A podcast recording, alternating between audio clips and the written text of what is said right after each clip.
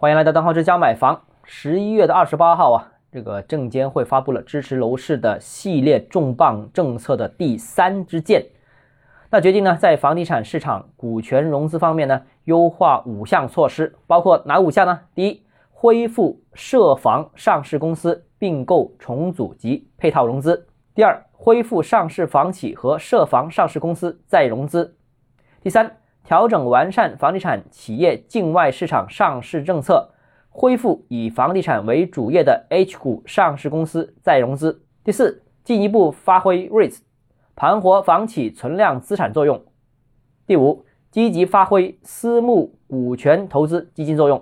好了，这五项政策出来之后，大家已经看到效果了，直接导致到连续几天房地产股大幅上涨。那这个到底影响是什么呢？今天我们详细跟大家聊一下啊，以上这五个政策应该可以说是彻底反转了房地产整个融资格局。我谈几个看法。首先，第一个啊，房地产行业政策呢已经出现了一百八十度的大反转，从过去的严防死守、限制各种资金通过各类渠道进入房地产行业，到现在为止已经全面转入，甚至是支持和鼓励资金进入到房地产领域。那去年啊。调控房地产最严厉的顶峰的时候呢，是通过三道红线政策，几乎暂停了所有民营房地产企业的资金来源。那到今天呢，关闭了整整十二年的上市房企再融资大门啊，竟然打开了。那这个转变是重大的、历史性的、方向性的。那第二呢，也重开了这个上市房企的这个大门呢，也为解决当前行业资金缺口的这个巨大困境啊，提供了一个解决方案。截止到目前为止，今年累计出台稳房地产的政策累计是超过一千次，为历年来最多。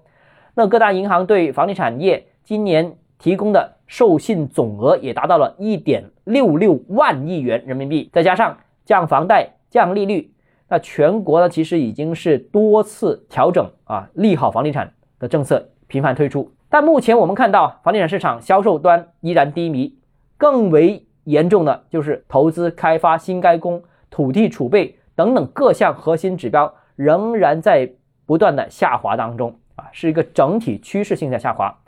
那轻量级、中量级的扶持房地产政策我们已经试过了，似乎并不足以扭转市场的颓势。那现在政策只能下猛药，强力提振房地产市场啊！十二年前已经关闭的大门。现在都居然开了。那第三个呢，就是利好呢，我相信呢不会马上兑现。刚才我们所说到的开这些门，虽然已经允许房地产上市公司啊融资，但呢这里面需涉及一个审批到落地的时间比较长啊。我个人认为啊，至少半年之内，行业都很难大规模的在这一个领域获得新增的支持。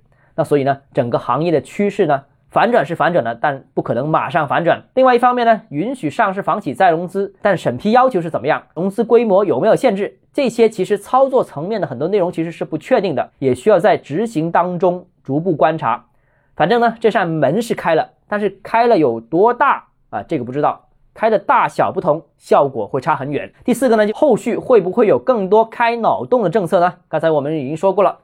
这个十二年的大门都打开了，那其他那些我们之前不敢想象的事情也未必不会到来。比方说一线城市人才购房政策啊，这个会不会调整？比方说二线城市限购政策有没有可能彻底放开？再比如说二套房贷利率有没有可能进一步下滑？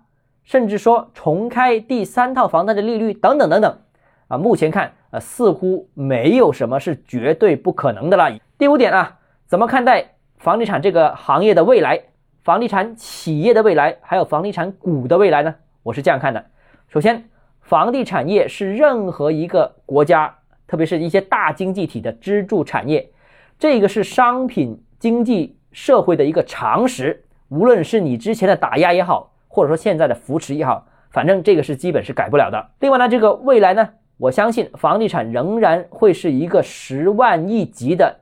一个市场规模啊，那其次第二点啊，房地产企业洗牌已经基本完成了啊，尽管有一些新的政策支持或者强力的政支持，但是有一批房地产企业明显已经被洗出局了啊，就算政策支持也帮不了他们，后续他们也回不去了，也不太可能有东山再起的机会。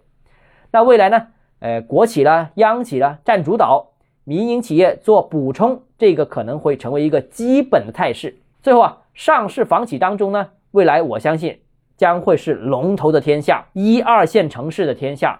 那如果你是产品特色鲜明、占据独特的房地产市场站位的那些房地产企业呢，或许有一些独特的生存空间。不过啊，这个非专业人士可能判断不了、看不懂。那一般的投资者，我认为如果要买的话，还是关注龙头股啊。那我相信房地产股最糟糕的时候已经是彻底过去了，后续呢更多的是稳步缓慢的向上。好了，今天节目到这里啊。如果你个人购房有其他疑问想跟我交流的话，欢迎私信我或者添加我个人微信，账号是教买房六个字拼音首字母小写，就是微信号 d h e z j m f。我们明天见。